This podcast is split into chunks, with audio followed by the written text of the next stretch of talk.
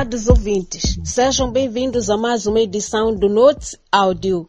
Os destaques desta semana são: Felipe Nussi vai ao Egito assistir ao CAN e faz uma visita a Portugal acima dos dois dias aprovados pela Assembleia da República. Renamo solicita ao Conselho Constitucional a anulação dos dados do recenseamento em Gaza. Homens armados continuam a atacar em Cabo Delgado. Presidente da República, Felipe Nunes, está em Portugal desde dia 2 de julho numa visita oficial do Estado que está sendo alvo de críticas uma vez que a duração ultrapassa as datas atribuídas pela Assembleia da República que autorizou ao presidente a efetuar uma viagem de dois dias. Entretanto, a visita, segundo escreve a agência Lusa, se prolonga por mais cinco, totalizando sete dias em que o presidente estará em Portugal. A comunicação social escreve que essa despesa não deveria ser paga com dinheiro do povo moçambicano. Outra visita polêmica foi reportada na semana passada pelo A Verdade, que escreve que a viagem de três dias que Nhusse efetuou a Egito, um país que, segundo o jornal, não tem relações fortes com Moçambique, foi o argumento para que o presidente pudesse assistir à abertura do Campeonato Africano das Nações em Futebol, também conhecido por CAN, e passar nas pirâmides. A Renamo apresentou nesta segunda-feira um recurso ao Conselho Constitucional solicitando a anulação dos resultados do recenseamento eleitoral em Gaza, que mostravam que a província tinha 80% da população com mais de 18 anos de idade.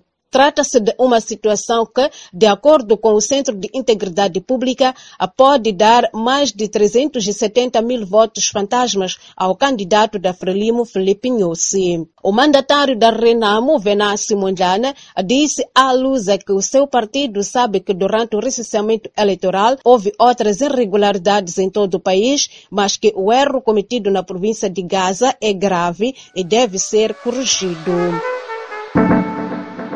Homens armados desconhecidos, que se acredita serem os mesmos que desde outubro de 2017 promovem ataques em Cabo Delgado, mataram 21 pessoas em dois dias seguidos no distrito de Palma. Segundo escreve a Carta de Moçambique, o primeiro ataque ocorreu na quarta-feira da semana passada, resultou na morte de 11 pessoas, das quais oito eram de nacionalidade tanzaniana, e no dia seguinte atacaram outra região do mesmo distrito e fizeram 10 vítimas mortais, além de incendiarem casas.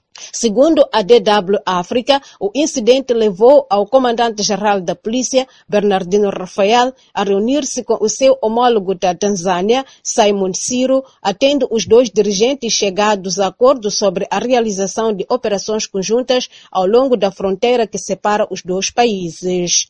Já na noite desta terça-feira, por volta das 20 horas, um grupo cujo número de membros não foi especificado escalou a aldeia de Nambija 2, no distrito de Macomia, atendo queimado maior parte das residências feitas na base de material precário. Segundo fontes da Carita, não houve vítimas humanas após quando as pessoas se aperceberam da presença de pessoas estranhas na aldeia, puseram-se em fuga. Esta foi mais uma edição do Notes Áudio. Fique ligado aos nossos canais no Telegram e WhatsApp e dê um like à página do Notes Áudio no Facebook para receber mais notícias semanalmente. Fique atento à próxima edição.